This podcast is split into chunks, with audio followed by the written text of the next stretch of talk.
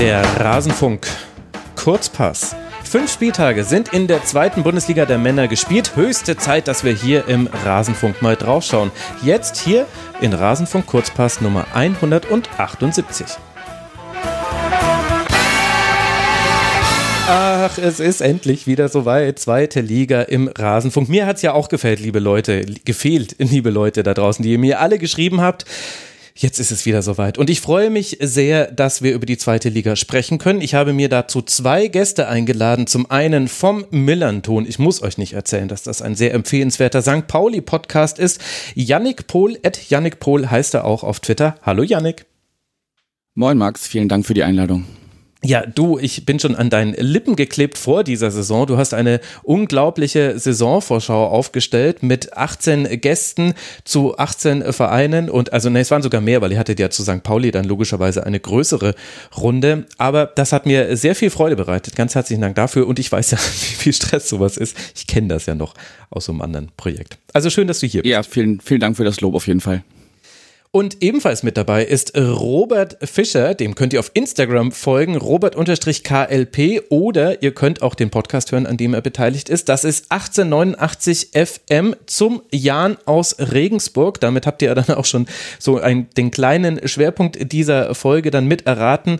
Der Jan-Podcast 1889 FM ist auch unter diesem Twitter-Handle zu erreichen, werde ich alles verlinken in den Shownotes. Aber jetzt sage ich erstmal Hallo Robert. Servus zusammen. Ja, wir wollen jetzt mal versuchen, wie das so funktioniert mit so einem Rasenfunk-Zweitliga-Kurzpass. Ist für mich jetzt auch schon sehr lange her. Wir grooven uns da einfach ein. Am Ende der Folge wollen wir dann auch mal über den Jahren sprechen und sicherlich wird auch zu St. Pauli das eine oder andere Wörtchen fallen. Es gab da ja auch ein Aufeinandertreffen an diesem Spieltag. Deswegen lasst mal erst unten in der Tabelle beginnen. Wir können jetzt nicht jeden Verein erwähnen. Das werden die Hörerinnen und Hörer da draußen auch sicher nachvollziehen können. Deswegen, Janek, äh, du darfst gerne mal äh, starten. Wenn du jetzt einfach mal so aufs Tabellenende guckst, gibt es denn da Mannschaften, wo du sagst, mit denen hätte ich da jetzt gar nicht gerechnet? Ja, also man muss sicherlich erwähnen, ähm, Holstein Kiel ist denkbar schlecht in die Saison gestartet, letztes Jahr dann noch oder letzte Saison ja noch Relegationsteilnehmer gegen Köln, wo es dann nicht gereicht hat, sich für eine wirklich sehr gute Saison zu belohnen. Man war ja auch sehr Corona geplagt gegen Ende der vergangenen Spielzeit und man ist dann ja beim FC St. Pauli mit einem äh, 0 zu 3 Auswärts, mit einer 0 zu 3 Auswärtsniederlage gestartet. Äh, das, das ging auch ergebnistechnisch so weiter. Äh, Heimspiel gegen Schalke 04 ebenfalls 0-3 verloren. Und auch äh, ja beim äh, beim SSV Jahren äh, hat man 3 zu 0 verloren. Ähm, das ging denkbar schlecht los. Man hat sich dann ähm, gegen Fortuna am vierten Spieltag fast belohnen können. Mhm. Da konnte äh, Fortuna aber, glaube ich, noch äh, kurz vor Ende ausgleichen. Und ähm, ja, jetzt hat man sich am vergangenen Spieltag gegen Erzgebirge Aue, die ja auch jetzt komplett unten drin stehen, ähm, noch gar kein Spiel gewinnen konnten ähm, hat man sich dann endlich mal belohnen können und äh, steht jetzt zumindest auf 15 und versucht sich jetzt hoffentlich dann auch mal ähm, in den nächsten Spieltagen da so ein bisschen rauszukämpfen. Die haben sicherlich einen sehr schlechten Start gehabt. Ansonsten erwartungsgemäß ähm, ja mit dem FC Ingolstadt, dem, dem Aufsteiger, die jetzt im dritten Anlauf ihre Relegationsgeschichte äh, geschafft haben, dann doch mal wieder in die zweite Liga zurückzukehren. Hatten mhm. ja letztes Jahr äh, ganz knapp äh, gegen Nürnberg es nicht geschafft. Ähm, die stehen auf 16, ähm, haben jetzt auch das erste Mal gewinnen können gegen den direkten Konkurrenten Sandhausen. Das wird sicherlich für Ingolstadt entscheidend sein, da die direkten äh, Duelle zu gewinnen gegen die Mannschaften, die da mit unten drin stehen. Ähm, genau, und ja. Sandhausen steht da auch auf 14 mit, mit unten drin. Und äh, größte Enttäuschung finde ich eigentlich ähm, neben Holstein Kiel Hannover 96, die ähm, erst ein Spiel gewinnen konnten, drei Niederlagen, ein Unentschieden ähm, und auch erst zwei Tore äh, geschossen haben. Man, man hat damit Marvin jetzt unter der Woche auch noch seinen, seinen Stürmer verkauft. Ähm, hat zwar jetzt, äh, ähm, ist mir der Name von ihm gerade entfallen, aber im Rückkehrer zurück in die zweite Bundesliga hat man jetzt noch ähm, verpflichtet als Sturm, wobei Hannover-Fans da sich eher fragen, wer denn da die Tore auflegen soll. Und Dux hat ja jetzt schon bewiesen, dass er da eigentlich der, der Torschütze hätte sein können ähm, beim, beim Sieg von Bremen am Wochenende. Also Hannover muss da sicherlich, sicherlich viel, viel noch machen in den nächsten Tagen und Wochen. Man hat ja erstmal zwei Wochen Zeit. Das ist ja erstmal Länderspielpause. So, das war jetzt schon ähm, ganz, ganz viel. Sehr gut. Da hast du mir schon ganz viel Arbeit abgenommen. Also, ihr habt es gehört, liebe Hörerinnen und Hörer. Sandhausen, Holstein, Kiel, Ingolstadt, Hannover 96 und Erzgebirge Aue. Das sind die letzten Plätze in dieser Zweitligatabelle nach dem fünften Spieltag. Lasst mal kurz noch ein bisschen zumindest äh, reinspringen, was da mögliche Gründe sein könnten. Robert, bei Holstein Kiel habe ich mir jetzt immer so äh, gemerkt, naja, es ist halt nach äh, so einem Relegationsjahr zum einen gar nicht so einfach. Das haben wir, ich glaube, beim KSC damals auch schon mal sehr ausdrücklich erlebt. Und äh, dann gab es ja auch äh, durchaus Transfers, die da eine Rolle gespielt haben, beziehungsweise Abgänge. Also man hat äh, ja Janis Serra unter anderem an Bielefeld äh, verloren, man hat Lee an Mainz 05 verloren, Jonas Meffert ist zum HSV gewechselt. Würdest du auch sagen, das ist der Aspekt, wo man ansetzen muss, um das zu erklären, warum es so viel schlechter läuft? Ja, ich glaube vor allem am Anfang der Saison schon. Wir haben ja auch immer sehr viele Umbrüche erlebt und äh, sind dann immer holprig in Saisons gestartet oder die ganze Saison war dann eher holprig. Ähm, das ist nicht einfach zu verkraften. Kiel ist ja ein ja unser Lieblingsgegner, das tue ich jetzt mal in Anführungszeichen setzen, äh, gegen die verlieren wir immer ganz gerne, aber haben auch mittlerweile Mittel gefunden zu gewinnen, wie dieses Jahr. Ab und zu schaffen wir auch mal ein Unentschieden, aber wir sind eigentlich durchgängig immer mit Kiel in einer Liga gewesen, deswegen kennen wir uns ganz gut. Und der Unterschied zwischen Kiel und dem unseren Jan Regensburg ist, glaube ich, ähm, was mich auch so äh, ja, fasziniert, die sind immer einen Schritt weiter als wir gewesen. Die erlösen Ablösesummen für ihre Spiele, wir geben sie meistens immer ablösefrei ab. Mhm. Ähm, und damit können die dann meistens immer auch geile Spieler dazu kaufen. Deswegen sind sie im, letztes Jahr nicht so abgefallen und letztes Jahr sind sie, glaube ich, in der Relegation geblieben, weil sie eben vorletztes Jahr nicht so gut waren und die, sie nicht so krass zerkauft wurden und dann aber punktuell nachgebessert haben und hatten halt letztes Jahr eine super geile Mannschaft, die jetzt halt, ähm, ja, verkauft wurde. Und das ist, glaube ich, immer der große Fluch, dass man in dem Mittelpunkt steht und ähm, auf einmal alle Scouts auf einen auf, äh, aufmerksam werden. Mhm. und äh, dann wird man zerkauft. Und natürlich haben die jetzt halt ordentlich Ablöse kassiert und haben auch, glaube ich, guten Ersatz gekauft. Aber das hilft halt nichts, wenn man dann nicht eingespielt ist. Und so ein Monat Vorbereitung hört sich zwar lang an, aber da kann man überhaupt noch keine Automatismen reinbringen. Und ich glaube, Kiel werden wir nicht da unten äh, bleiben sehen, die werden sich wieder nach oben kämpfen. Da bin ich mir fast sicher. Auch das Umfeld in Kiel ist ja hervorragend, da gibt's keine Unruhe. Äh, die werden da nicht lange unten bleiben. Aber ja, dieses zerpflückt werden, das ist, glaube ich, wirklich so ein Nackenschlag in der zweiten Liga. Das ist der Fluch der, der vorherigen Saison. Mhm. Ja, dann besser mal nicht in die Relegation kommen für eure beiden Vereine. Nur mal so schon mal als Tipp. Wobei, später können wir bei St. Pauli auch über Abgänge sprechen. Gewinnen muss man sie halt. oder, ja, gut, oder halt einfach gewinnen. Da hast du völlig recht. Prominent ist der Neuzugang und jetzt langsam platzt die zweite Bundesliga wirklich an prominenten Namen aus allen Nähten. Louis Holtby von den Blackburn Rovers ist jetzt zu Holstein Kiel gewechselt, hat jetzt, so wie es ich verfolgt habe, ich konnte es jetzt nur aus einem Augenwinkel nebenher laufen lassen, äh, hat er gegen, er hat schon gespielt jetzt gegen Aue beim 3 äh, zu 0 Sieg League hat auch durchaus schon zwei, drei gute Aktionen gehabt. Ich glaube, das 2 zu 0 hat er mit eingeleitet. Aber das wird natürlich noch eine Weile dauern, bis er auch wieder Wettkampfpraxis hat, denn er hat nicht so viele Spiele gemacht bei Blackburn. Aber ich glaube, dieser Name ist wichtig äh, zu kennen und Fiete Arp wurde noch geliehen von den Amateuren der Bayern beziehungsweise der zweiten Mannschaft.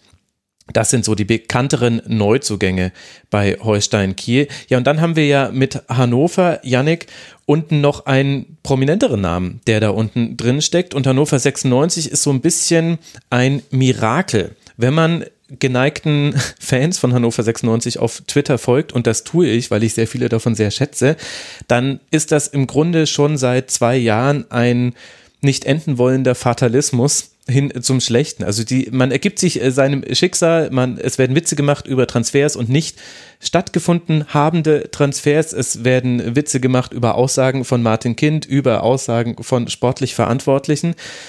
Aber so ein bisschen bleibt das, glaube ich, dem einen oder anderen Fan jetzt dann schon im Halse stecken. Bei zwei zu zehn Toren nach fünf Spielen, vier Punkte hat man immerhin, ein Unentschieden, ein Sieg, aber eben derzeit Tabellenplatz 17 ist natürlich eine Momentaufnahme, schon klar. Aber du darfst dich jetzt dran versuchen, Yannick. Woran liegt es denn bei Hannover 96? In bitte 30 knackigen Sekunden. Ich gebe mein Bestes. Also ich kann mich War noch mal ein bisschen, du hattest ja, du hattest ja äh, schon meine Saisonvorschau angesprochen. Da hatte ich mit einer, äh, mit einem weiblichen Hannover-Fan gesprochen, die in Wien sitzt. Um, Übrigens, äh, kleiner Funfact am Rande von diesen äh, 17 Gästen von Auswärtigen Vereinen waren neun Frauen dabei. Ich bin, bin immer noch sehr stolz darauf, dass wir da einen mhm. hohen Frauenschall hatten. Super. Und ähm, ja, der Gast für Hannover hatte dann äh, gesagt, dass halt mit äh, Timo Hübers und Genki Haraguchi eine unglaubliche Achse weggebrochen ist. Die sind beide im Sommer gegangen. ähm, die einfach dafür, also Genki Haraguchi gerade so für das, ja, fürs, fürs Kreative, fürs, fürs, äh, für den Spielaufbau ein unglaublicher Verlust und ähm, ja, dass man jetzt Marvin Duksch auch noch abgegeben hat, ähm, ja, dem, dem man hier auf St. Pauli jetzt äh, nicht wirklich eine Träne nachweint, aber ähm, ja, man kann als Außenstehender die, die Transferpolitik irgendwie nicht ganz, äh, ganz nachvollziehen. Jetzt wurde ja auch irgendwie von Martin Kind gesagt, dass das jetzt der der Stürmer, der jetzt noch gekommen ist, der allerletzte Transfer sei. Und äh, da kann, man, kann ich schon verstehen, dass Hannover-Fans sich da an den Kopf fassen und nicht verstehen, wie man äh, ja in dieser Saison irgendwie den Ansprüchen, die man als Hannover 96 ja sicherlich eigentlich immer noch hat, ähm, gerecht werden möchte. Hm, darf ich da ganz kurz reingehen? Also Tom Tribul äh, wurde jetzt noch verpflichtet von Norwich City, der ist natürlich eher fürs defensive Mittelfeld. Ähm, Maximilian Bayer hat man noch ausgeliehen von Hoffenheim, den haben wir ja auch schon in der ersten Liga gesehen in der letzten Saison. Das ist dann, glaube ich, die Alternative für den Sturm. Man hat noch mit Sebastian Kerk und Sebastian Ernst noch zwei offensive Mittelfeldspieler geholt, aber ohne jetzt jeden einzelnen Namen durchgehen zu wollen, die alle müssen eben das ersetzen, was da weggebrochen ist. Und da muss man ja wirklich festhalten, äh, also Hübers, Haraguchi und Dux das ist schon wirklich, also das hätten jetzt auch nicht Hannover 96 Fans vielleicht auf dem Schirm gehabt, dass da durchaus was weggebrochen ist. Wie würdet ihr beide euch das denn erklären? Robert, du darfst gerne mal anfangen. Warum ist das so bei Hannover 96? Von außen gesehen haben die ja bessere Voraussetzungen als viele Konkurrenten in der zweiten Liga. Kannst du dir erklären, Robert, wie es zu dieser Transferpolitik kommt? Also ich spekuliere nur wild rum. Ich hoffe, Hannover-Fans werden mir jetzt nicht äh, böse sein, aber es fühlt sich an, als hätten sie sich mit ihrer Rolle in der zweiten Liga so ein bisschen abgefunden. Ähm, vor allem auch, äh, ja, die Kind, dieses ständige Gejammer um, ich brauche Investoren und ähm, ansonsten ist man nicht wettbewerbsfähig und weiß der Teufel. Ähm, ja, das kann man in der zweiten Liga sich nicht leisten, ja. Und dann rutscht man gleich mal unten rein. Der zweite Liga bedeutet Kampf. Ähm, ich glaube, Max, du sagst es auch immer ganz gerne, es ist ein ganz anderer Fußball als in der mhm. ersten Bundesliga. Und ähm, das muss man annehmen und irgendwie habe ich das Gefühl, Hannover nimmt es nicht an und so ein bisschen im Gefühl habe ich auch, irgendwann platzt da die finanzielle Bombe und Martin Kind sagt, hey, wir können uns das alle nicht mehr leisten, jetzt gibt's sechs Punkte ähm, oder neun, glaube ich, gibt's äh, Punktabzug, wir haben unsere Bilanzen nicht mehr im Griff. Ui, äh, also wir, ist eine Meinungsäußerung, möchte ich an der Stelle sagen. ist eine Meinungsäußerung, ja, aber ja. Es, es fühlt sich so ein bisschen an, dass, dass Martin Kind immer schaut, wo kriege ich Geld her hm. und und sonst wird er, glaube ich, auch nicht so drauf äh, pochen, diese 50 plus 1 Regelung endlich äh, zu kippen. Und vielleicht hat er sogar schon Investoren in der Hinterhand und kann sie aber deswegen nicht reinbringen. Aber das ist wilde Spekulation, ja, also. Also, Apropos Spekulation, ja. entschuldige, dass ich da kurz auch reingehe. Ich hatte jetzt mal äh, den Namen, den ich die ganze Zeit suche, ist Lukas Hinterseher. Ähm, Ach so, na klar. So, ja. Wird jetzt okay. äh, behauptet, dass Aber der morgen offiziell fix, ne? vorgestellt genau. werden soll. Also, aber der Name geistert jetzt so ein bisschen im, im Umfeld von Hannover 96 so ein bisschen rum. Das wollte ich gerade noch mal ergänzen. Und vielleicht, wenn wir schon äh, überlegen, was bei Hannover schief läuft, können wir noch mal auf den, auf den Trainer zu sprechen kommen, Jan Zimmermann, der ja noch bekannt sein dürfte von äh, seinem Aufstieg mit dem TSV Havelse. Ja, und wir wissen natürlich, Havelse Trainerschmiede, da kam mal Volker Finke her. Ist jetzt allerdings auch schon schmucke, oh Gott, 30 Jahre, nee, nicht 30 Jahre, 25, äh, 26 äh, Jahre her ungefähr. Äh, ja, stimmt, Jan Zimmermann, das ist natürlich, also überhaupt die, die Trainerfrage bei Hannover 96 war schon immer eine interessant beantwortete. Kenan Kotschak war da jetzt ja lange in Amt und ähm, da ja, also irgendwie, einerseits hält man, versucht man lange an Trainern und an sportlichen Konzepten festzuhalten, auf der anderen Seite wirft man sie dann irgendwann dann doch wieder über den Haufen. Das ist so meine externe Sicht auf Hannover 96. Und jetzt hat man sich aber immerhin mal zu einer innovativeren Lösung durchgerungen, wobei das jetzt schon Versuch Nummer zwei ist, würde ich fast sagen. Problem ist halt nur einfach, die zweite Liga entwickelt sich weiter. Und ich habe so ein bisschen das Gefühl, dass wir in dieser Saison viel über Mannschaften reden werden, die sportlich einen klaren Plan haben, der auf diese zweite Liga passt. Und ich bin mir nicht sicher, ob Hannover 96 da dazugehört, muss ich ehrlicherweise gestehen. Also jetzt mit meinem angesehenen Wissen, ich gucke halt dann immer mal wieder die Konferenzen nebenher und versuche das alles so ein bisschen zu verfolgen. Also das ist Hannover 96, bevor wir uns da tiefer reinreden. Auch da gibt es ja viele Vereinspodcasts, die man hören kann. Auf der Podroll, in der Podroll, liebe Hörerinnen und Hörer, findet ihr da noch bessere Adressen, die noch mit viel mehr Zeit auf ihren jeweiligen Verein eingehen. Dann haben wir jetzt vorhin noch angesprochen, Aue, ähm, Ingolstadt und äh, Sandhausen. Ich weiß gar nicht, ob das jetzt bei allen so überraschend ist, wo sie aktuell platziert sind. Und wir dürfen ja auch die Tabelle wirklich nicht überbewerten nach fünf äh, Spieltagen. Robert, gibt es da eine Mannschaft, wo du sagst, das findest du jetzt besonders überraschend, dass sie da unten platziert ist von diesen drei genannten? Also ich dachte, dass Ingolstadt ähm, besser startet, aber was mich sehr gewundert hat, ist, dass sie nicht groß nachgelegt haben, weil sie hatten ja eigentlich für die dritte Liga schon fast eine Zweitligamannschaft, würde ich jetzt mal sagen. Aber ich habe Ingolstadt eigentlich zugetraut, dass sie nochmal nachlegen, weil äh, ja, um qualitativ in der, dieser zweiten Liga bestehen zu können, weil die haben ja auch gesehen, welche Namen da jetzt drin sind. Das hat mich ein bisschen gewundert, aber dass sie jetzt halt so schlecht starten, äh, hat mich dann nicht gewundert, weil eben, ich glaube, da fehlen noch zwei, drei äh, entscheidende Spieler, die sie verpasst haben zu kaufen. Mhm. Ähm, bei Aue wundert es mich ehrlich gesagt überhaupt nicht. Es tut mir wirklich leid für Aue-Fans. Ich mag Aue sehr gerne als Verein. Aber ich meine, sie haben uns zum Beispiel Steve Breitkreuz geschenkt. Ähm, der ist ungefähr der, äh, der routinierteste Abwehrspieler, den ich seit langem bei uns gesehen habe, nach äh, Wastel Nachreiner, aber ähm, Wastel hat andere Qualitäten, aber Steve Freikreuz ist ein supergeiler äh, Zweitliga-Verteidiger und sowas kriegen wir normalerweise nie auf dem äh, Transfermarkt und den haben sie uns einfach gegeben. Ich glaube, die haben wirklich auch so einen ganz komischen, ähm, so ganz komische Transferpolitik, wissen auch gar nicht so richtig, ähm, ja, wo wollen sie denn hin? Wollen sie im Mittelfeld landen? Wollen sie um den Abstieg mitspielen? Ähm, ja, also ich glaube, die, die wissen nicht, wo sie dieses Jahr stehen wollten, hat man ein bisschen Chaos im Umfeld gehabt und sowas darf dir in der zweiten, in dieser engen zweiten Liga darf dir das nicht passieren, weil wenn du da ein Prozent nachlässt, dann rutscht du ganz schnell da unten rein. Ich glaube, man, trauert einfach immer noch dem äh, kongenialen Stumo, Sturmduo aus äh, Krüger und ähm, Testro zu, äh, nach, die äh, letzte Saison für die Hälfte aller geschossenen Tore ähm, verantwortlich waren. Und wir hatten ja auch schon die zweifelhafte Ehre, als FC St. Pauli bei Auix zu Gast zu sein. Ähm, ich glaube, die Idee ist erstmal hinten alles festzuhalten ähm, oder alles, alles ähm, den Kasten sauber zu halten. Ich glaube, viel hängt auch einfach äh, an der Person äh, Marvin Mennel, dass äh, Aue sich noch nicht so viele Gegentore gefangen hat, außer jetzt an den letzten beiden Spieltagen mit einem äh, 0 zu 3 und 1 zu 3. Aber davor hat man ja sich zumindest äh, drei Unentschieden ermauert. Ähm, ja, Aue bleibt der, der äh, erwartete unangenehme Gegner und äh, ja, wenn sie so weitermachen wollen, dann wird es schwierig, das hier unten rauszukämpfen.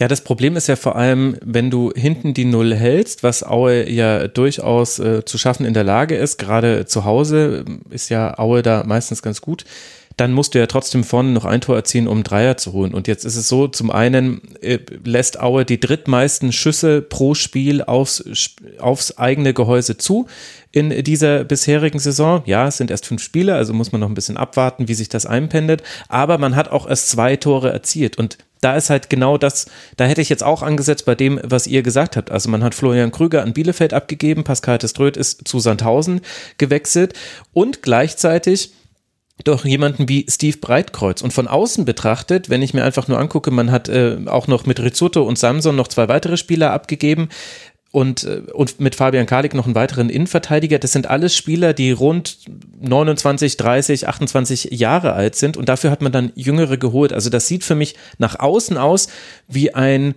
Umbruch äh, und eine Verjüngung des Kaders. Ob die jetzt dann zu 100% gewollt war. Dafür bin ich nicht nah genug dran. Ich meine, wenn man einen Spieler abgibt, dann holt man sich im Zweifel halt auch einen Jüngeren mit dazu. Aber das ist zumindest jetzt in der bisherigen Saison halt wirklich schief gegangen und könnte ein gefährliches Spiel für Aue sein. Wobei ich das Gefühl habe, da wird mich jetzt dann eure Meinung äh, zu interessieren. Robert, du darfst äh, gerne mal anfangen dass man äh, mit dem Trainer Alexei Spilewski vielleicht jemanden hat, der da wieder gegensteuern kann. Und dafür ist ja Aue auch durchaus bekannt, dass man in den letzten Jahren interessante Trainerpersönlichkeiten auf der Bank hatte. Das stimmt, aber da bin ich zu wenig drin, um irgendwie eine Meinung zu bilden. Aber grundsätzlich ähm, ist es schon gut, glaube ich, auf junge, jüngere Trainer oder unerfahrene Trainer zu setzen. Aber halt im Abstiegskampf haben wir das auch immer wieder erlebt. Dann ähm, vertrauen dann auch die Fans den Trainer nicht. Ähm, dann wird's, äh, dann muss man gucken, wie die Ergebnisse sind und wie der Rückhalt ist und ob von außen quasi der Druck in den Verein kommt. Ähm, hm. Das weiß ich nicht. Bei Aue, da sind die Fans ja auch mehr emotionaler als bei anderen Vereinen. Er Ergebnisse würden helfen, würde ich jetzt auch mal so sagen. Das ist ja verrückt, Mensch, bei euch in der ja. zweiten Liga, da herrschen ja Bedingungen, das ist ja unglaublich. Echt wird man da nach Ergebnissen bewertet. Also wir in der ersten Liga, wir schauen nur, ob jemand wenig Flanken schlägt und schön Fußball spielt. Ja, schöner Fußball ist viel wichtiger für, für Kommerz als äh, Ergebnisse. da hast du völlig recht, aber schöner Fußball, auch dafür muss man jetzt nicht unbedingt zur Aue reisen. Schlechteste Passquote der Liga mit 68 Prozent, äh, den zweitwenigsten äh, Ballbesitz. Noch vor Ingolstadt, die haben 38 Prozent, Aue mit 41 äh, Prozent. Interessanterweise Jan Regensburg dann mit 42 Prozent, aber über die werden wir erst sehr viel später sprechen dafür aber schon äh, zwölf gelbe Karten abgeholt. Also das ist so, das ist das, was du bekommst, wenn du Aue guckst und das muss aber ja auch nicht schlimm sein. Das ist ja völlig legitim, darf ja jeder spielen, wie er möchte, wenn es denn vielleicht irgendwann erfolgreicher wird. Janik, mich würde noch, wenn wir jetzt mal ein bisschen den Blick wieder lösen vom Tabellenende, mich würden die Aufsteiger interessieren. Äh, Hansa Rostock, Dynamo Dresden, Ingolstadt haben wir vorhin schon kurz erwähnt. Die stehen viel, viel besser da. Also Rostock mit vier Punkten, sechs Tore erzielt, zehn kassiert, aktuell auf Tabellenplatz 13, aber wie gesagt, den Tabellenplatz darf man nicht überbewerten. Dresden richtig, richtig stark äh, gestartet. Die hätten sogar die Tabellenspitze jetzt einnehmen können nach diesem Spieltag, haben schon dreimal gewonnen, erst einmal Mal verloren, 9 zu 5 äh, Tore erzielt. Wie gefallen dir denn beide Aufsteiger? Das Problem ist, das muss ich jetzt ein bisschen versuchen, das Sportliche von dem das, äh, Emotionalen ja, zu trennen. Ähm, das fiel mir auf, als meisten, ich die Frage stellte.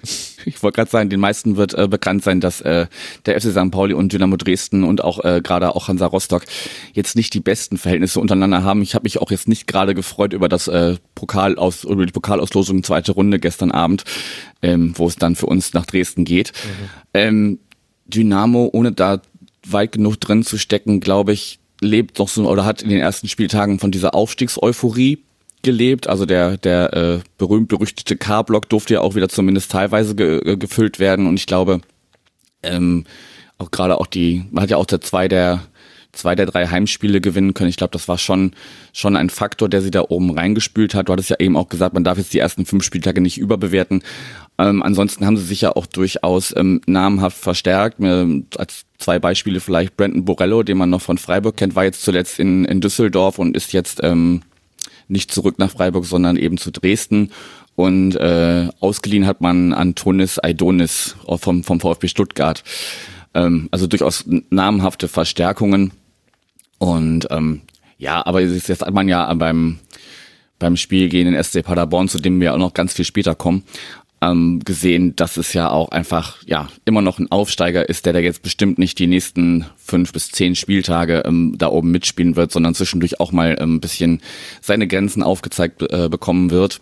Mhm. Und äh, Hansa Rostock kann man, glaube ich, ähm, das äh, 0 zu 3 aus Hannoveraner Sicht äh, am zweiten Spieltag schon äh, hervorheben. Ansonsten hat man noch einen Unentschieden gegen Heidenheim geholt und sonst auch äh, verloren. Aber das reicht halt momentan nach fünf Spieltagen immerhin für den 13. Platz. Ähm, ich glaube, die werden viel über Mentalität, über Aufstiegs-Euphorie ähm, kommen und dann ähnlich wie Dresden sich vielleicht am Ende ja irgendwo im, im unteren Drittel einordnen oder vielleicht auch mit den Abstiegs äh, ein bisschen zwischendurch zu tun bekommen, aber am Ende, also bisher sind sie halt sehr gut reingestartet. Mhm. Das war die schönste Transferpolitik dieser zweiten Liga mit äh, Aidonis und mit Brandon Borello. Man hätte nur noch jemanden mit C und C kaufen müssen für den Sturm. Dann wäre das alles perfekt gewesen für alle Alliterationsfans da draußen. Robert, wie gefallen dir Dresden und Rostock bisher? Ja, Dresden ist ähm, auch einer unserer langjährigen äh, Verfolger. Jetzt sind sie aufgestiegen. Mir gefallen sie sehr gut, auch von der Spielanlage. Ähm, die haben leider jetzt mit Knipping, der ja von uns gewechselt ist. Bei uns hat er überhaupt nicht funktioniert, obwohl es ein Megatalent ist.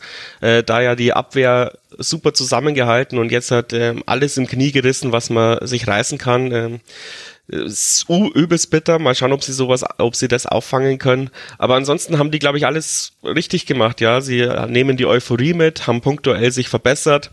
Ähm, ich glaube nicht, dass sie groß was mit dem Abstieg zu tun haben werden. In Dresden ist halt natürlich immer das Umfeld. Also ihr merkt, ich schaue gerne aufs Umfeld. Ähm, wenn da mal drei, vier Niederlagen in Folge passieren, was passiert dann? Wie, wie reagiert das Stadion? Ähm, ja, wie groß wird der Druck von außen? Ich glaube, dadurch sind sie auch schon ein, zweimal aus der zweiten Liga abgestiegen, weil, weil eben da die Ruhe nicht da ist. Und bei Rostock bin ich ein bisschen neidisch. Ähm, zumindest waren wir am Anfang der Saison. Wir haben sehr späte Transfers gehabt. Neidisch, was sie für Namen geholt haben als Aufsteiger. Ähm, zum Beispiel eben Behrens hätten wir wahrscheinlich mhm. auch ganz gerne bei uns gesehen. Ähm, von ähm, Udinese Calcio Engelsen zu holen. Ähm, Munsi aus Würzburg vom Absteiger, einer der der besten äh, von, von Würzburg. Ähm, das wären so Hausnummern, die wir uns gerne, glaube ich, gewünscht hätten als Jan und, und äh, Rostock hat es ziemlich früh eingetütet. Ähm, da waren wir so ein bisschen eifersüchtig, wo, auch wo kriegen die das Geld her. Ähm, ich glaube, die setzen alles auf eine Karte, dieses Jahr drin zu bleiben. Und wird trotzdem schwierig, glaube ich, äh, für, für Rostock. Man, man sieht sie kämpfen wie Berserker, aber ähm, das langt halt manchmal trotzdem nicht in der zweiten Liga. Es wird spannend sein, ob die da hinten noch reinrutschen, aber das ist, glaube ich, schon so ein, so ein, die, ja, auf die müsste man gucken. Wenn man nicht absteigen will, muss man, glaube ich, gegen Rostock gewinnen. Mhm. Schöne These. Also das sind die beiden Aufsteiger. Es gibt noch zwei Mannschaften, über die müssen wir auch sprechen, auch wenn sie normalerweise im Rasenfunk ja immer ganz gut im Rampenlicht standen, auch wenn sie es am Schluss dann gar nicht mehr so sehr wollten. Zumindest habe ich das von vielen Fans gespiegelt bekommen. Mit Werder Bremen und Schalke 04 sind ja sehr namhafte Vereine abgestiegen in die zweite Liga. Janik, ich stelle dir jetzt extra die Schalke-Frage, dass du jetzt nicht bei Werder schon wieder des, den nächsten norddeutschen Verein bekommst. Wie, äh, welchen Eindruck macht denn Schalke 04 bisher auf dich? Wenn man einfach nur auf die Ergebnisse guckt, dann sieht man äh, zwei Siege, ein Unentschieden, zwei Niederlagen, ausgeglichenes Torverhältnis bei 9 zu 9. Das ist aktuell nicht Fisch, nicht Fleisch, aber vielleicht jetzt auch gar nicht so schlimm für jemanden, der sich ja auch an die zweite Liga durchaus noch akklimatisieren muss. Ja, ich würde auch sagen, das ist einer der Hauptaspekte, weshalb man jetzt gerade nur auf Platz neun steht mit sieben Punkten. Ähm, man musste sicherlich erstmal in dieser, in der, dieser zweiten Liga ankommen, wissen oder, oder erfahren, was da für ein Fußball gespielt wird. Ähm, hat sich ja direkt äh, das, das Auftaktspiel zu Hause dann doch noch äh, von einem gewissen anderen Verein hier aus Hamburg äh, ja, die Butter vom Brot nehmen lassen nach einer 1-0-Führung hm. durch einen äh, gewissen Simon Tirode, der sicherlich, äh, hat, hat man jetzt auch in den vergangenen äh, Spielen gesehen, ähm, am Ende ja die, die Lebensversicherung sein könnte. Der ist ja auch immer für seine rund 20 plus minus Treffer äh, in einer Saison sicherlich äh, durchaus gut. Ähm, man muss aber, du hast die Ergebnisse oder ähm, ja, die, die Siege und Niederlagen schon angesprochen. Man muss aber sicherlich auch sehen, gegen wen ähm, die erzielt wurden. Ähm, also zweiter Spieltag ein 3 zu 0 in Kiel ist jetzt sicherlich wenn man, wir haben ja vorhin schon über Kiel gesprochen, wenn man das mit einbezieht, ähm, kein, kein großer Gradmesser da äh, mhm. zu gewinnen als äh, Bundesliga-Absteiger. Ein 1-1 zu Hause gegen Aue und äh, jetzt am fünften Spieltag äh, 3 zu 1 zu Hause gegen Fortuna Düsseldorf, zu dem wir eigentlich, äh, wenn wir jetzt schon so im Mittelfeld sind, auch noch kommen könnten. Und du hast ja ähm, das Lieblingsspiel von Robert gerade ausgelassen. Das war ja, glaube ich, so der Hab-8-Moment, ein 1 zu 4 in Regensburg. Das stimmt, ja. Ja, Entschuldigung, aber äh, mach deinen Punkt noch fertig. Nein, also ich, ich wollte halt sagen, dass die die die Punkte, die äh, geholt wurden, jetzt auch immer noch unter dem Aspekt gesehen müssen, gesehen werden müssen äh, und gegen wen man die geholt hat. Das war mein Take eigentlich nur. Mhm. Robert, du hast ja dann äh, bei diesem 4 zu 1 äh, vom Jan genauer verfolgt. Hat dich überrascht, wie Schalke da aufgetreten ist? Also, dass sich das Ergebnis überrascht haben wird, davon gehe ich jetzt mal aus, aber auch die Art und Weise, wie Schalke gespielt hat? Ehrlich gesagt nicht. Ich hätte es jetzt davor nicht getippt, weil sonst hätte ich gewettet. Aber ähm, wir haben ja äh, dem Hamburger SV letzt, äh, vorletztes Jahr, glaube ich, oder wann sind sie abgestiegen? Entschuldigung. Ähm, auf jeden Fall haben wir, haben wir sie auch mit 5 zu 0 damals in der Liga begrüßt, in ihrem eigenen Stadion. Ich glaube, wir werden halt einfach immer brutal unterschätzt von, äh, von Trainer, Scouts und Spielern. Ähm, und wir sind dann auch gerne mal der Gegner, wo quasi große Vereine sehen, fuck, wir sind in der zweiten Liga angekommen. Ich glaube, die werden nie wieder gegen uns äh, so verlieren und so antreten. Aber das war halt schon so ein bisschen auch Erstliga-Arroganz, wie sie angetreten sind. Hm. Ähm, da, und da sind sie jetzt in der zweiten Liga angekommen. Vielleicht ziemlich gut für Schalke, dass es so früh diese Klatsche gab. Man sieht ja auch deutlich verbessert diesen Spieltag, ähm, dass man sieht, okay, wir können so nicht weitermachen, wie wir bisher weitergemacht haben. Wir müssen alles äh, nochmal neu denken, weil gegen diesen kleinen Jahren können wir uns nicht 4-1 abschießen lassen. Ähm, deswegen hat's mich jetzt nicht brutal überrascht, aber natürlich war es eine Offenbarung äh, für Schalke. Und was mich überrascht hat, war, dass wir nicht mit Glück gewonnen haben, sondern dass wir zu dem Zeitpunkt halt schon so eine gute Spielanlage hatten. Aber ich glaube, dazu kommen wir dann später noch. Dazu kommen wir noch. Wir müssen aufpassen, dass wir uns nicht zu sehr verplappern, sonst haben wir dafür keine Zeit mehr, aber das kriegen wir bestimmt hin. Yannick, Schalke 04 ist ja ein besonderer Absteiger, brauche ich jetzt nicht irgendwie nochmal groß erklären, warum da auch viel Aufmerksamkeit drauf liegt, gleichzeitig aber halt auch getrieben von finanziellen Sorgen und das konnte man der Transferperiode auch durchaus anmerken. Also man musste ein Transferplus erzielen, hat man auch geschafft durch die Verkäufe von McKenney, Sada und Benito Rahman. Das waren so die teuersten äh, Abgänge, natürlich vor allem Weston McKenney mit Juventus Turin, da kam dann viel Geld in die Kassen. Wenn du dir jetzt mal nur den Kader anguckst und wir mal so tun würden, als wäre das nicht Schalke 04, also als wüssten wir das nicht, wo würdest du den einordnen? Ist das dann schon ein klar einer der besten Kader der zweiten Liga? Was wäre da dein Urteil? Ja, also ich würde sagen, man ist immer noch, äh, auch wenn man jetzt ähm, von, von Erstliga-Verhältnissen weit runtergerutscht ist vom Marktwert her, immer noch äh, einer der besseren Zweitligakader, aber man ist eben ein, ein Zweitligakader. Ich habe jetzt den, den genauen Kader leider das ja berühmte Abgänge schon schon angesprochen. Ich denke, da ist einfach sehr viel passiert im, im Sommer und man musste sich da erstmal ein bisschen äh, konsolidieren und gucken, wo soll denn die Reise eigentlich hingehen. Ähm, da, da muss man jetzt halt sehen, ob diese, ob diese ja eher bessere oder obere Zweitligamannschaft äh, diesen Kampf, der es sicherlich zwischendurch in der zweiten Liga werden wird, annehmen kann oder ob man ähm, ja da sich doch irgendwie verspekuliert und äh, mit diesem Kader dann doch nicht oben angreifen kann, weil ja, also wenn ein, eine Mannschaft den direkten Wiederaufstieg braucht, dann ist es Schalke 04. Mhm. Also nur von den Namen her sind, glaube ich, Osan Kabak und Amin Harit die beiden Spieler, die definitiv herausragen, auch aus der Liga, jetzt auf dem Papier, jetzt gar nicht anhand ihrer bisher gezeigten Leistungen. Und dann mit Matthew Hoppe, Salif Sané, Malik Chow, ja, da wird schon, also da kann man je, für jeden noch ein gutes Argument machen, warum er eigentlich nicht in die zweite Liga gehört. Sicherlich Danny Latzer, auch ein ganz wichtiger Zugang vom ersten FSV Mainz 05, zurückgekehrt zu Schalke 04. Äh, Marius Böter, Dominik Drexler. Also es sind dann auch bekanntere Namen. Mit Simon Teraude haben wir den Zweitligastürmer, funktioniert ja auch schon wieder super, sechs Tore schon erzielt für die Schalker. Aber Robert, das ist eben so ein Gedanke, den ich immer wieder habe bei Mannschaften, die aus der ersten Liga absteigen. Wie lange dauert es, bis man quasi auch vom Kader her eine Zweitligamannschaft ist und dann nicht mehr, man hat immer noch seinen Wettbewerbsvorteil, weil man hatte quasi die fetten Jahre in der ersten Liga, die im Vergleich zur zweiten Liga immer fett sind, auch wenn du auf Platz 15 gelandet bist. Aber dieser Vorteil, der schleift sich immer mehr ab bei so einer Mannschaft wie zum Beispiel dem HSV, da gucke ich jetzt auf den Kader und denke mir, ja, das ist eine Zweitligamannschaft, also ohne jetzt böse sein zu wollen zu den Spielern und vielleicht bin ich da auch nicht gut genug informiert, aber das, das äh, brüllt mich nicht mehr an und sagt Wiederaufstieg. Bei Schalke 04 kann man es, glaube ich, noch sehen an so einzelnen Namen, aber auch schon ein deutliches Downgrade verspüren, glaube ich. Also ich stelle die These auf, dass wenn du nicht den direkten Wiederaufstieg mit Pauken und Trompeten schaffst, dass du dann schon eigentlich in dieser zweiten Liga äh, gefangen bist und dich erstmal konsolidieren musst und äh, durchschnaufen musst, um dann wieder den Anstieg irgendwie zwei, drei Jahre später, äh, Aufstieg zwei, drei Jahre später äh, in Angriff zu nehmen. Ähm, ja, und da halt Schalke irgendwie seit letzter Saison, äh, seit Winterpause letzter Saison schon abgestiegen ist und äh, ja, sich überhaupt nicht dagegen gewehrt hat, ähm, schaffen die es, glaube ich, auch mental gar nicht, ähm, zu sagen, okay, wir sind jetzt der große Erstligist, ähm, zweite Liga ist nur ein Ausrutscher, wir steigen direkt wieder auf. Von den Namen her äh, müsste es Gmade Wiesen sein, so sagt man in Bayern, erster, zweiter Platz, aber halt eben nicht von, äh, nicht von der Moral, von der Zusammenstellung. Also da müssen sie jetzt auf diesen Sieg aufbauen und ähm, ja, nochmal drei, vier, fünf Siege einfahren, um eben nicht in diesen Negativstrudel zu kommen, um den direkten Wiederaufstieg zu schaffen. Und ich glaube auch, dass sie schaffen können, aber da muss halt viel dazukommen. Hm.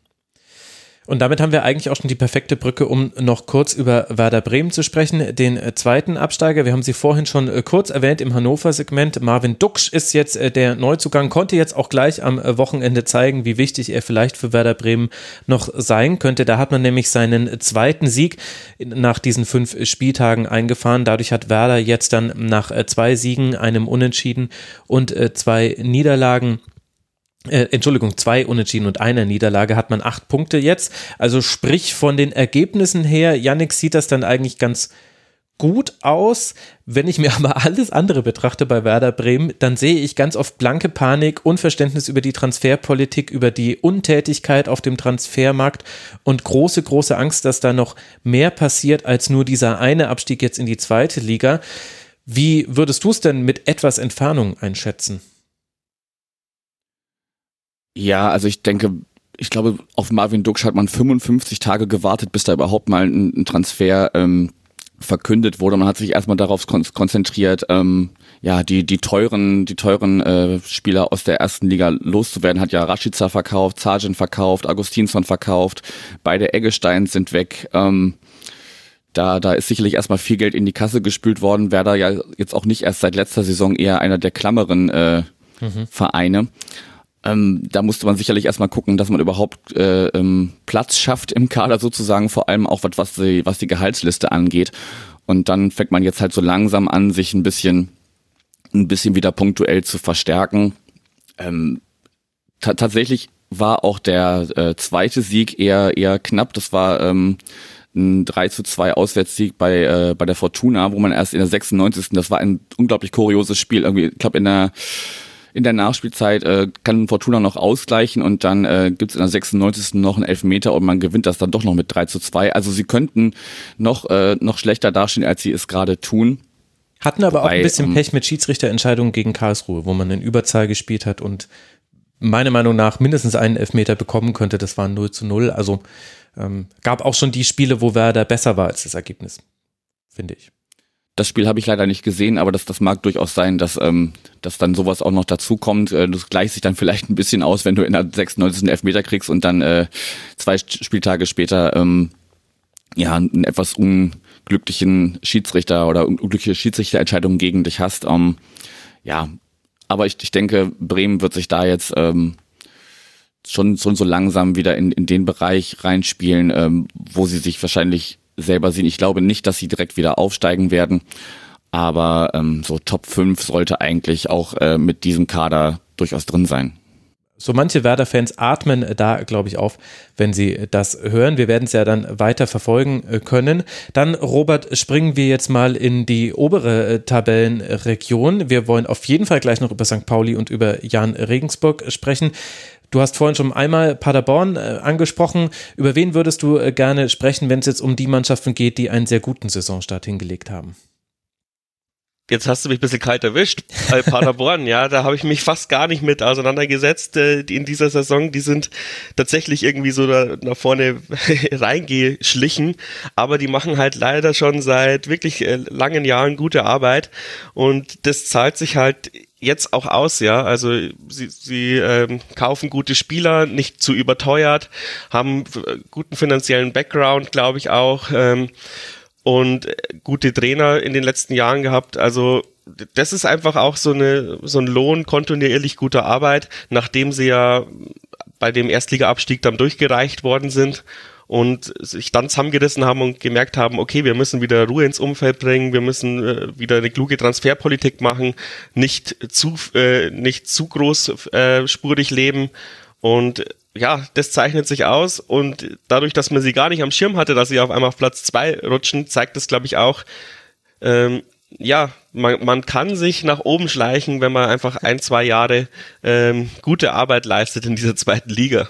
Ja, und das ja nach dem Abgang von Steffen Baumgart. Das war, glaube ich, so das ja. große Fragezeichen, wird Lukas Kwasniok als sein Nachfolger, der war vorher unter anderem bei Jena und äh, Saarbrücken Trainer, davor im U19-Bereich beim KSC. Da habe ich mal ein sehr interessantes Interview mit ihm gehört. Wo war denn das? Im Schlüsselspieler-Podcast war das, glaube ich. Lukas Kwasniok war im Schlüsselspieler-Podcast damals noch als U19-Trainer vom KSC. Sehr, sehr interessant, was er da gesagt hat gesagt hat über Nachwuchsfußball, kann ich sehr empfehlen an dieser Stelle. Und jetzt äh, kommt äh, Paderborn eben mit neuem äh, Trainer. Und dann machen aber einfach Sven Michel und Kai Brügger die Tore und man hat halt so einige spektakuläre Spiele, Yannick. Also wenn ich mir die Spiele angucke von Paderborn, man hatte jetzt dieses 3 zu 0 in Dresden, haben wir vorhin schon kurz angesprochen. Wir hatten 3 zu 1 äh, gegen St. Pauli, wir hatten 4 zu 1 in Bremen. Das sticht wahrscheinlich aus allen Spielen so ein bisschen heraus. Und das wirkt für mich als Außenstehender, der jetzt auch oft nur die Tore gesehen hat, die da gefallen sind, wirkt das auch so ein bisschen wieder nach dem typisch klassischen Paderborner Stil, den wir eigentlich von Baumgart her noch kennen. Umschaltspiel scheint gut zu funktionieren. Man kommt sehr schnell vors gegnerische Tor nach Ballgewinn. Ist das deiner Einschätzung nach, du hast sie ja unter anderem beim St. Pauli-Spiel auch näher verfolgt, weiter das Erfolgsrezept von Paderborn oder unterschlage ich da wichtige Aspekte?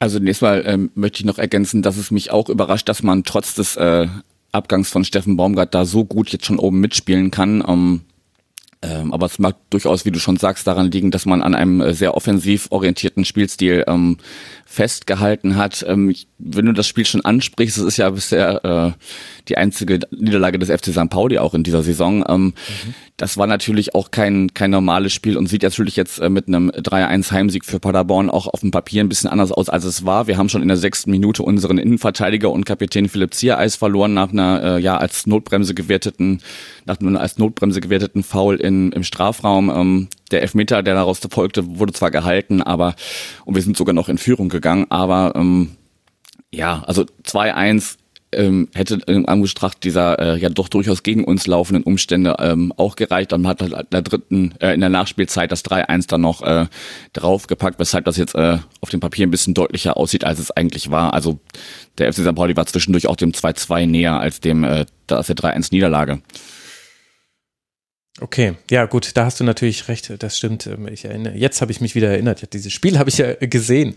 Was, was war denn da los? Also Paderborn äh, aktuell auf Tabellenplatz 2 mit elf Punkten. Dann lasst mal zu euren beiden Vereinen kommen, dass wir dafür auch noch ein bisschen äh, Zeit haben. Yannick, du darfst mit St. Pauli loslegen, bevor wir uns dann mit dem Tabellenführer und dem Spitzenreiter befassen, nämlich mit dem Jan aus Regensburg. St. Pauli hatte ja auch einige Abgänge vor der Saison zu verzeichnen. Woran liegt es denn, dass man das bisher jetzt noch nicht so wirklich gemerkt hat, zumindest den Ergebnissen nach nicht gemerkt hat?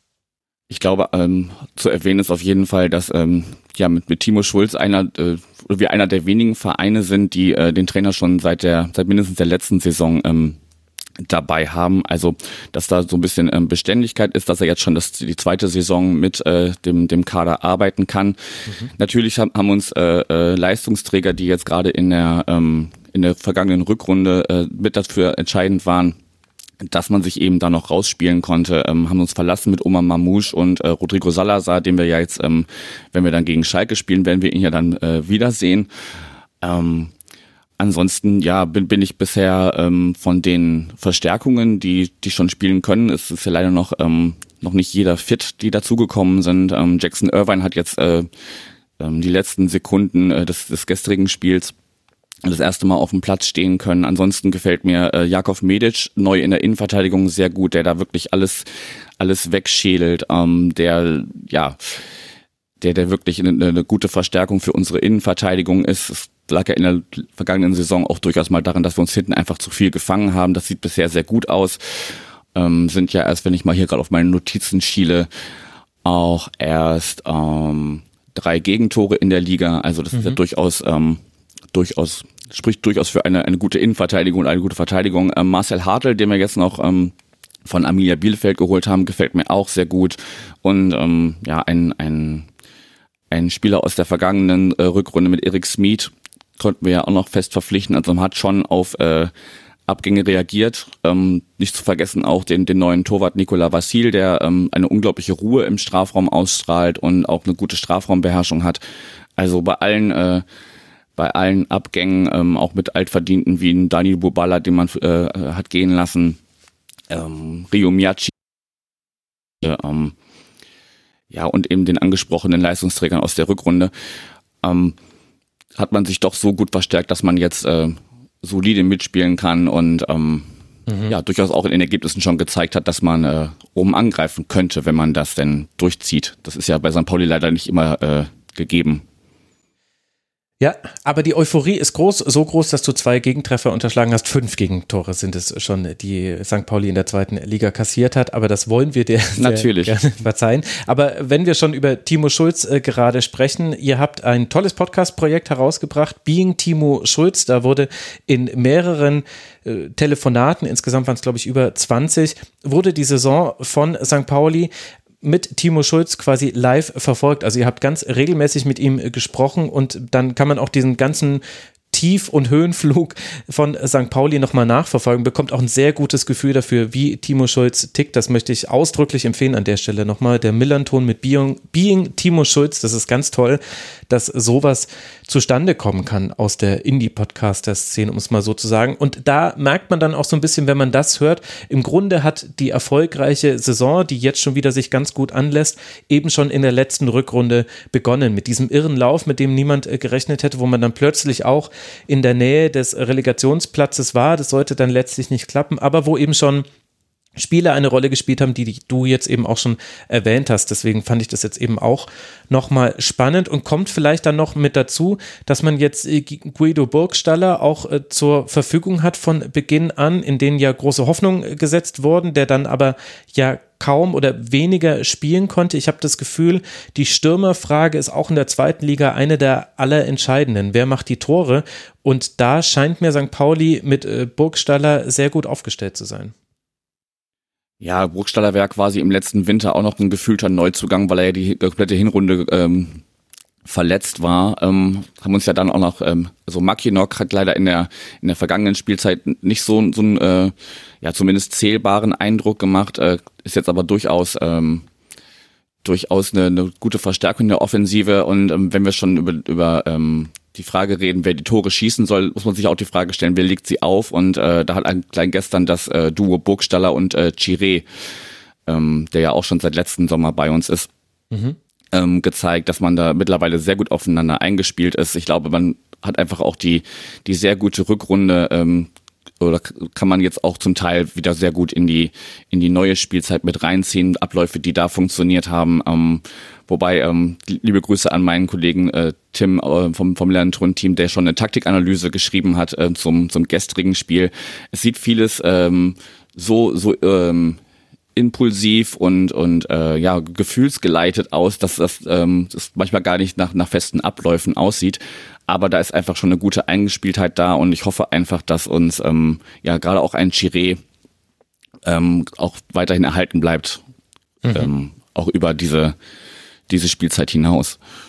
Wenn ich auf nur die Statistiken blicke, dann ist St. Pauli eine der Mannschaften, die derzeit nicht viel den Ball hatte in den bisherigen fünf Partien. 44 Prozent Ballbesitz, da ist man so in einem Level mit Darmstadt, Heidenheim und auch Regensburg durchaus. Jetzt weiß ich aber durch den Podcast, der hat mir wirklich sehr geholfen, St. Pauli wieder ein bisschen besser zu verstehen, dass Timo Schulz ja logischerweise auch erstmal auf den Umschaltmoment setzt, so wie eigentlich alle Trainer, aber ja durchaus darum bemüht war, ein bisschen spielerische Elemente mit reinzubringen, eben auch mehr Richtung Ballbesitz, Fußball, äh, den ersten, den FC St. Pauli, Entschuldigung, keine Ahnung, warum mir das passiert, ähm, zu drehen äh, jetzt ist ja dann damit zu rechnen, dass St. Pauli, wenn es weiter gut läuft, häufiger gegen Gegner spielen wird, die sagen, ja gut, dann macht ihr halt mal mit dem Ball. Glaubst du, dass das dann auch die Entwicklungsstufe ist, die St. Pauli in der Saison nehmen kann, dass man das dann eben auch gegen tiefstehende Gegner hinbekommt, sich Chancen zu kreieren, ohne eben selbst in Konter zu laufen? Also ich glaube, das Spiel gestern hat gezeigt, dass wir durchaus in der Lage sind. Ähm, ich weiß nicht, ob Robert mir da zustimmen oder widersprechen möchte, aber Regensburg hat ähm, wirklich sehr, sehr eng gestanden, wenig Räume zugelassen, außer dann mal eine, eine Verlagerung auf die Außen zum Beispiel. Ähm, dass man da wirklich in der Lage war, auch auf engem Raum äh, ein gutes äh, Zusammenspiel hinzubekommen.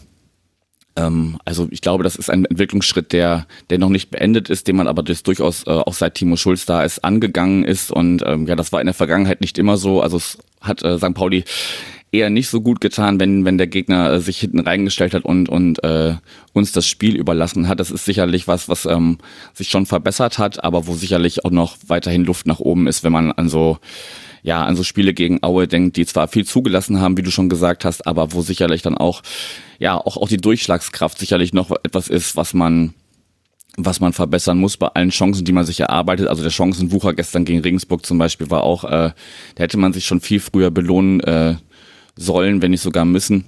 23 Und, ähm, zu 9 Schüsse waren es am Ende. Also dann ja. auch deutlich. Aber nur fünf davon von diesen 23 aufs Tor. Also Hast du auch eine Statistik, wie viele Ecken es waren? Es waren gefühlt 20. Das ist gar kein Problem. Elf waren es. Elf zu vier Ecken. Okay, dann war ist mein Gefühl gestern im Stadion ein bisschen mit mir durchgegangen, aber ja, das war, das war, sah schon sehr gut aus alles und von daher bin ich, äh, auch was das Spielerische angeht, neben dem, äh, wie wir ganz am Anfang ja schon festgestellt haben, dass es auch um Ergebnisse geht, äh, bin ich auch, was das Spielerische angeht, sehr, sehr euphorisch und äh, ja, freue mich auf die nächsten, nächsten Spiele. Mhm. Dann können wir an der Stelle Robert mal reinholen. Also das war ja das Spitzenspiel dieses fünften Spieltags. St. Pauli konnte 2 zu 0 gegen Jan Regensburg gewinnen, aber Regensburg dennoch weiter auf Platz 1 der Tabelle. Ja, Robert, dann lass erstmal mit diesem Spiel beginnen. Deckt sich denn der Eindruck von Yannick mit deinem? Ja, also Pauli hat uns, ich würde jetzt nicht sagen an die Wand gespielt, aber unsere Sagen, Grenzen bitte. aufgezeigt. Entschuldigung, St. Pauli, ja, jedes Mal verbessert ihr mich. Tut mir leid. Und ihr lernt einfach nicht. Wir, wir lernen es nicht, ja, bayerische Ignoranz. San, San Pauli ähm, hat uns da wirklich unsere Grenzen aufgezeigt und ich finde auch, San Pauli, ähm, wenn sie so weitermachen, Auf, Aufstiegskandidat Nummer eins, das habe ich schon, also nachdem sie letztes Jahr so schlecht gestartet sind und dann nochmal in der Winterpause nachgebessert haben und dann die Liga aufgemischt haben, war schon klar, wenn die Mannschaft so halbwegs zusammenbleibt und das ist es ja, ähm, eure Schwachstelle hast du angesprochen, so ein bisschen die, die Torwartposition nochmal viel verbessert, äh, dass, dass da was entstehen kann. Und ich meine, ihr habt ja auch die Fans im Rücken äh, und das Umfeld im Rücken, also äh, von, von, von Vorstandschaft, die, die kennen sich alle aus.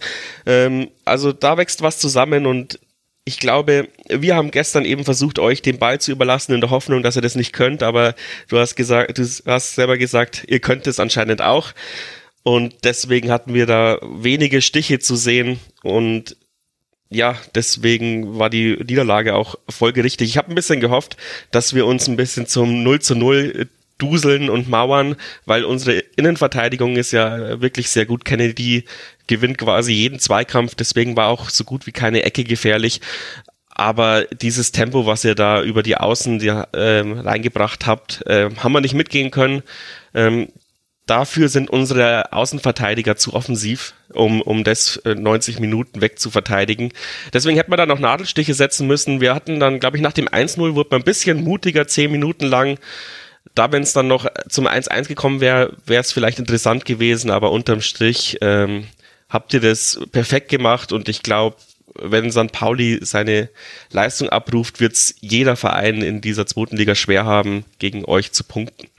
Also, ja, ja, das geht ja runter wie Öl, da muss der Janik gar nichts mehr Absolut. zu sagen. Das äh, klingt ja fast schon zu gut, um wahr zu sein, aber zu gut, um wahr zu sein, ist ja auch die äh, bisherige Saison des Jan aus Regensburg, denn äh, diese Niederlage, sie ist ja der Schlusspunkt von vier Siegen in Folge mit äh, zum Teil richtig tollen Ergebnissen oder eigentlich nicht nur zum Teil. Also man hat 3 zu 0 bei Holstein Kiel gewonnen, man hat 4 zu 1 zu Hause gegen Schalke 04 gewonnen, man hat in Darmstadt 2 zu 0 gewonnen und 3 zu 0 gegen Sandhausen. Das heißt, aufmerksame Hörerinnen und Hörer werden festgestellt haben, da sind gar nicht so viele Gegentore kassiert. Das äh, stützt nochmal dein Innenverteidigungsargument, Robert. Jetzt habe ich ein paar äh, Vorschauen äh, gelesen und gehört auf die zweite Liga. Da war der Jan immer eher so ein Problemkind. Das ist dann vielleicht auch wieder das klassische, das Unterschätzen von Regensburg. Woran liegt es denn deiner Meinung nach, dass man jetzt so gut in die Saison gestartet ist? Also ehrlich gesagt, äh, wenn man ein bisschen 1889 FM und mich zugehört hat, ähm, hätte man das anders wissen können. Na, siehst du Aber, mal. Also ja, genau. Hier, hast du recht. ähm, das ist auch so ein Problem. Jan Regensburg ist natürlich so ein kleiner Verein, da informiert man sich nicht, da schaut man ein bisschen auf den Kader, sieht, der ist nicht viel wert und, und dann hat man halt seine Meinung. Aber wir machen wirklich seit der Regionalliga-Saison einen hervorragenden Job ähm, äh, in allen Bereichen und ähm, Mersat Begovic ist jetzt auch zum dritten Jahr äh, Trainer in Folge, obwohl jetzt letztes Jahr zum Beispiel die Ergebnisse nicht immer gestimmt haben. Und der Weg war einfach konsequent und wir waren auch letztes Jahr nicht schlecht, aber ähm, wir hatten halt diese Corona-Pause, danach ging gar nichts mehr zusammen, die, die Mannschaft war überhaupt nicht eingespielt, wir hatten weder davor Vorbereitung noch in, im Winter, was so für uns sehr wichtig ist, weil wir halt eine zusammengewürfelte Mannschaft davor hatten, aber das ist dann das, was ich gesagt habe bei Kiel. Wir wurden dieses Jahr deswegen nicht auseinandergekauft, weil uns keiner auf dem Schirm hatte und wir haben nur Stolze verloren. Ähm, und, haben halt äh, gut nachgebessert. Die Transfers haben alle eingeschlagen. Ähm, großes Lob an Christian Keller an der Stelle, also unseren Sportdirektor. Ähm, dass er, dass er da für jede Position, wo es äh, gehakt hat, ähm, nochmal einen besseren gefunden hat. Ähm, Faber perfekt eingeschlagen. Also wenn der diese Leistung konservieren kann, dann äh, wird er auf jeden Fall auf dem Zettel von einigen größeren Vereinen sein. Ähm, wir haben Sing wieder hinbekommen, was Nürnberg nicht geschafft hat. Ähm, dieser Kreativspieler hat uns auch letztes Jahr total gefehlt. Ähm, und ja, das ist so peu à peu ähm, haben wir uns da rangeschlichen und ich habe es halt im Podcast gesagt, wenn wir nicht absteigen müssen, müssen wir die, müssen wir eigentlich mit sechs Punkten aus den ersten zwei Spielen rauskommen, weil ähm, man muss sagen, Darmstadt liegt uns eigentlich äh, immer recht gut. Und äh, Sandhausen ist für mich halt einfach der direkte Ligakonkurrent und am Anfang der Saison müssen wir sie vor allem wegen unserer Eingespieltheit schlagen. Dass wir dann noch Holstein Kiel und äh, Schalke 04 schlagen, ist natürlich ein Traum. Ähm, Pessimisten können sagen, ja, die waren zu dem Zeitpunkt halt auch noch nicht in der Liga angekommen oder noch nicht eingespielt. Ähm, aber da muss man sie ja trotzdem auch erstmal schlagen. Vor allem auswärts in Kiel sahen wir nie gut aus. Ähm, wir haben auch relativ souverän äh, Rot-Weiß äh, Koblenz im DFB-Pokal geschlagen, was bei uns immer, ja, gegen niederklassigere Vereine, sage ich mal, stellen wir uns einfach immer trottlich an. Da haben wir souverän ähm, das 3-0 gespielt, ohne dass es großartig ähm, ja, ähm, gefährdet gewesen ist. Und jetzt kam halt damit St. Pauli einfach mal, äh, F, ja, St. Pauli ähm, einfach mal, ja, der falsche Gegner zum falschen Zeitpunkt. Also ich hätte mir später in der Saison gewünscht, wenn, glaube ich, jetzt äh, Nürnberg hätte man vielleicht nochmal auf dem falschen Fuß erwischen können. Und nach der Länderspielpause ist, glaube ich, wieder eine, kleine, äh, eine neue Saisonstart, weil jetzt hat jeder nochmal zwei Wochen Zeit, hm. äh, seine Fehler auszumerzen. Deswegen würde ich mich dann auch keine Vorschau großartig wagen. Aber der perfekte Saisonstart, aber nicht so überraschend, äh, wie es, glaube ich, klingt, sondern wir haben halt einfach, wir sind unseren Weg weitergegangen und und es sind halt einfach auch ein paar glückliche Momente dann passiert. Natürlich hätte auch Darmstadt mal in Führung gehen können, zum Beispiel. Dann passiert im Fußball alles, aber es ist ein richtig konsequenter Weg, der jetzt zu dieser Leistung geführt hat, aber wir werden nicht, glaube ich, da oben uns festsetzen. Das kann ich, glaube ich, äh, so schon sagen. Na, unterschätze da mal nicht Jan Regensburg. Das soll denn öfter passieren, habe ich gehört von jemandem, der sich da gut auskennt. Also, um kurz noch die Namen einzuordnen, die du genannt hast. Das eine war Konrad Faber, rechts außen, der kam aus der zweiten vom SC Freiburg, die ja in die dritte Liga aufgestiegen ist. Das andere war Sabrit Singh aus äh, dem Nachwuchs des FC Bayern, beziehungsweise hat eben beim ersten FC Nürnberg auch gespielt, ist äh, ein kreativer Spieler. Dann hast du vorhin schon Steve Breitkreuz genannt und auch Scott Kennedy, Innenverteidiger, der, die sehr viel Wettverteidigen mit dafür zuständig sind, dass dem Jan bisher erst drei Gegentreffer zu Unpass gekommen sind. Gibt es noch Spieler, die du hervorheben würdest, wo du sagst, da lohnt sich ein Auge drauf, die sind mitverantwortlich für die gute Phase des Jan? Also immer mitverantwortlich ist natürlich Alexander Meyer, unser Torhüter, muss jetzt nicht so oft ähm, eingreifen, aber er hat schon einige 1 gegen 1 Situationen gelöst, wo es dann ähm, bremslich hätte werden können, wenn wir den Ausgleich gefangen hätten. Ähm, ansonsten Jan-Niklas Beste, den wir von Werder Bremen ausgeliehen haben, die werden sich wahrscheinlich in den Arsch beißen, dass sie uns mhm. den als zwei Jahre ausgeliehen haben, weil der, den haben wir ja noch geholt, als sie Bundesligist waren. Mhm. Ähm, hat sich um 100% verbessert äh, Wahnsinn, äh, wie viel besser er geworden ist, ähm, dass uns Freiburg Pokalver ausgeliehen hat. Ähm, keiner, keiner im, äh, in, in der Fanszene hat sich äh, ja, jeder hat sich gedacht, äh, was soll dieser Transfer, da braucht man doch keinen und eigentlich ist der junge Gold wert im Mittelfeld. Ähm, und wer uns jetzt leider gefehlt hat, hat man jetzt auch auf St. Pauli gesehen und ich hoffe, dass ja, dass äh, das jetzt taktisch uns nicht auf die Füße fällt die nächsten Wochen, ist David Otto, den wir ja ausgeliehen haben von Hoffenheim, auch für eineinhalb Jahre. Ähm, der hat sich ja bisher auch schwer getan, äh, als Supertalent, äh, nirgendwo den Durchbruch geschafft. Und wir haben ihn jetzt, glaube ich, schon so ein bisschen hinbekommen. Und der ist dieser Blockspieler, ja, er ist zwar ein Mittelstürmer, schießt wenig Tore, aber er bindet zwei Spieler, legt mit der Brust ab auf den nächsten äh, Spieler und dann kommt halt dann die, der Weitschuss vom Beste oder von, ähm, äh, ja, von unserem Mittelfeld, von Besuschkow, jetzt ist mir sein Name nicht eingefallen. Peinlich das ist halt genau unsere Spielweise, dass wir vorne die Spieler binden und dann die Bälle verteilen. Und David Otto hat das äh, in Perfektion gemacht, die letzten äh, vier, fünf Spiele und hat sich jetzt leider im, im Training, ähm, glaube ich, Sprunggelenk äh, lediert, wird paar Wochen ausfallen. Ähm, ärgerlich für uns, es sollte jetzt dann Zwarz, den wir ähm, geholt haben aus den Niederlanden. Ähm, junger Spieler, viele gute Statistiken. Das erste Mal, glaube ich, Abgelöse gezahlt seit etlichen Jahren für einen Spieler. Ähm, der sollte das jetzt ein bisschen auffangen, aber der ist, glaube ich, äh, der ist genauso alt wie David Otto, aber halt noch nicht äh, so eingespielt in unserem Team. Mhm. Ähm, und da hat sich gestern sehr, sehr schwer getan gegen St. Pauli, aber es war halt auch St. Pauli. Ich bin gespannt, wie er dann die nächsten Spiele diese Rolle einnimmt. Wenn ich mir die Statistiken angucke, dann sehe ich äh, beim Jan zum einen eine Offensivstärke. Also man hat nach Werder Bremen die meisten Schüsse pro Spiel abgegeben. Aufgerundet sind es 16. Werder hier übrigens mit 17 Schüssen, aber deutlich schlechter in der Präzision. Man hat allerdings auch die fünftmeisten Schüsse aufs eigene Tor zugelassen und gleichzeitig habe ich ja vorhin auch schon den Ballbesitz angesprochen, ohne dass man es jetzt überbewerten muss nach fünf Spieltagen. Aber da scheint sich ein Muster einer Umschaltmannschaft zu etablieren, nur den Statistiken nach. Stimmt es auch überein mit der Art und Weise, wie der Jan spielt? Und wie glaubst du, wird sich das jetzt im Laufe der Saison auch noch anpassen? Ähm, ja, also ich glaube, dieses Tor gegen Schalke, wo wir, ich glaube, es war 1-0, wo wir den Torhüter und die ganze Hintermannschaft gepresst haben und dann ähm, den Ball erobert und schnell das Tor erzielt haben, ist so exemplarisch für unser Spiel. Also jeder von, vom Stürmer fast bis zum Torhüter fängt an zu pressen. Ähm, und versucht den Ball zu erobern. Also wir sind halt ein sehr ekliger Gegner. Und kann sein, dass man sich dann spielerisch drauf einstellen kann auf uns, aber ich glaube, gegen so Powerpressing 60, 70 Minuten lang äh, stellt sich halt auch als gute Mannschaft schwer ein. Und das haben wir gestern überhaupt nicht geschafft. Ich glaube, wir hatten einfach auch zu viel Respekt von St. Pauli. Auch Lessons learned, glaube ich. Zwei Wochen, um das abzustellen.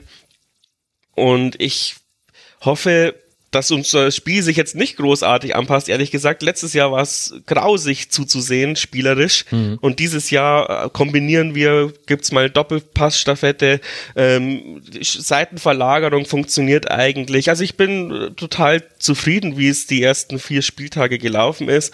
So würde ich gerne durch die komplette Saison gehen, habe ich kein Problem damit. Das kommt ähm, jetzt überraschend. die, die Frage ist halt, ob wir es schaffen, das beizubehalten. Aber ich glaube nicht, dass wir unser Spielstil großartig anpassen. Wir versuchen ja eigentlich schon eben seit der Regionalliga-Saison, ähm, da haben wir ein Spielkonzept entwickelt, das bis runter in die Jugend geht. Da war eben Mersa Begovic als Co-Trainer auch mit beteiligt. Ähm, so versuchen wir eigentlich äh, immer zu spielen und versuchen dann auch die Trainer und die Spieler dementsprechend zu traden. Ähm, und deswegen bin ich eigentlich zufrieden, wenn wir das irgendwie so die Saison durchziehen könnten. Mhm. Es gibt einen Fakt, der hinterlässt ein mit äh, großer Verwunderung. In der letzten Saison war es so, wenn man sich die Tore nach Standardsituationen anguckt, dass da eine Mannschaft auf Rang 18 in der zweiten Liga lag und zwar der Jan aus Regensburg. Fünf Tore nur nach Standardsituationen erzielt und jetzt nach fünf Spieltagen in dieser Saison schon sechs Tore nach Standardsituationen erzielt, mit weitem Vorsprung Rang 1 in der zweiten Bundesliga und ja auch die Hälfte der zwölf erzielten Tore. Was hat sich da verändert? Kann man das festmachen an Personalien, an Freistoßvarianten, an Eckballvarianten? Gibt es da einen Unterschied, der erkennbar ist? Ja, also anscheinend hat man sich da einen äh, Spezialisten gekauft oder ja, geliehen mit Sabret Singh.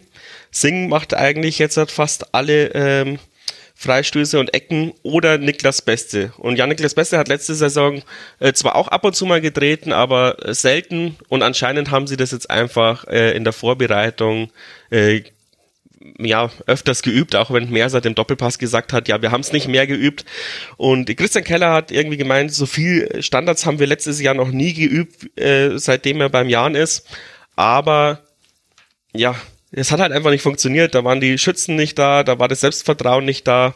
Und äh, diese Saison klappt es halt dann einfach, ja. Und wie gesagt, und Sing hat echt ein feines Füßchen. Also wenn der ausfällt, haben wir dann wahrscheinlich wieder eine äh, Schwäche in, der, in den Standards.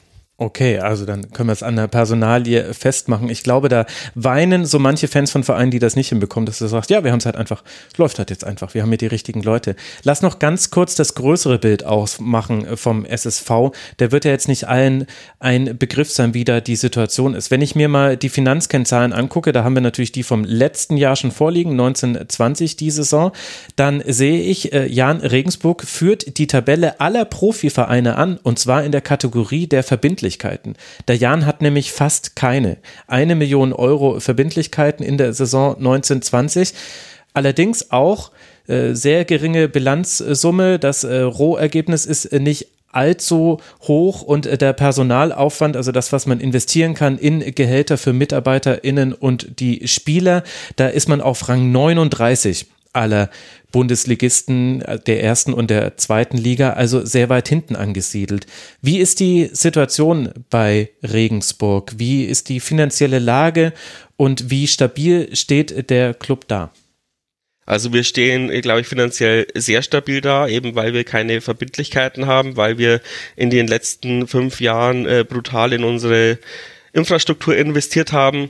Und das ist ja der Weg, den wir gehen mussten eigentlich. Also wenn man mal zurückschaut, äh, bei der letzten Zweitligasaison ähm, konnten wir uns fast das Stadion nicht leisten. Es war äh, eine riesen Herausforderung, die, die St Stadionheizung äh, mhm. Äh, zu installieren, also 2012, 2013.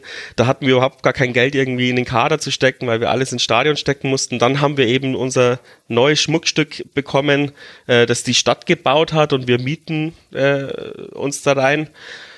Ähm, und dann sind wir abgestiegen in die Regionalliga. Und äh, das hat uns auch so ein bisschen geholfen, glaube ich, also konsolidierungsmäßig. Aber natürlich mussten wir unbedingt aufsteigen. Das haben wir dann geschafft. Und äh, Christian Keller ist halt auch ein guter BWLer, sage ich mal. Und wir haben ein sehr schlechtes Trainingsgelände gehabt. Und äh, das haben wir jetzt die letzten fünf, sechs Jahre auf Vordermann gebracht. Und dafür muss man natürlich Gewinne erzielen, wenn man es nicht ähm, mit Fremdkapital finanzieren möchte. Aber aufgrund unserer Historie, uns wurde schon mal der Strom abgeschaltet, ähm, kann man in Regensburg kein, äh, ja, keine Taktik fahren, ähm, die irgendwie auf Verschuldung oder auf Investition aus ist, ähm, weil das das Umfeld eben nicht hergibt und die Politik auch nicht. Und äh, das würde keiner mitmachen. Deswegen eben dieses seriöse Wirtschaften und wir versuchen so zwischen, ich glaube, fünf und sechs Millionen Euro im Jahr Gewinn zu machen, um das eben in dieses Trainingsgelände zu stecken. Und da haben wir jetzt wirklich ein sehr, sehr geiles Trainingsgelände ähm, für Jahrenverhältnisse.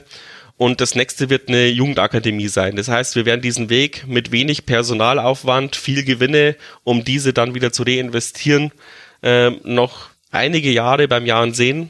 Mhm. Äh, und Deswegen glaube ich, äh, passt es auch so bei den Spielern, die wissen, wo, wo sie, auf was sie sich einlassen, dass sie nicht reich werden, wenn sie beim Jahren spielen, dass es aber ein gutes Sprungbrett ist, dass die Stimmung hier gut ist. Ähm, das Gehaltsgefüge ist, glaube ich, noch ähm, ja, nicht so wie bei anderen Vereinen. Jeder verdient in etwa das Gleiche. Natürlich wird es Ausreißer nach oben und nach unten geben, aber wenn die Leute sich in den Kabinen unterhalten, wird es keinen geben, der, äh, weiß ich nicht, eineinhalb Millionen verdient und der andere nur 100.000.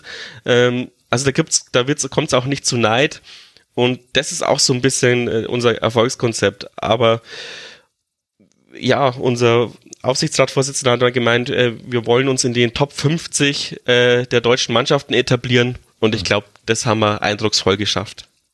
Mensch, ein wunderbares Schlusswort. Ich könnte noch ganz lange mit euch beiden reden. Wir haben natürlich auch nicht alle äh, Vereine jetzt ansprechen können, aber äh, da werden wir noch weitere Ausgaben hier im Kurzbach machen, liebe Hörerinnen und Hörer. Und wenn ihr enttäuscht seid, mag ich nur noch mal darauf hinweisen, es gibt ganz fantastische Vereinspodcasts unter rasen.de slash podroll könnt ihr die hören und da könnt ihr euch zu den einzelnen Vereinen noch informieren. Ich danke euch beiden sehr. Ich möchte euch verabschieden mit meiner absoluten, absoluten, absoluten Lieblingsstatistik nach fünf Spieltagen in dieser zweiten Bundesliga. Bundesliga. Gewonnene Kopfballduelle.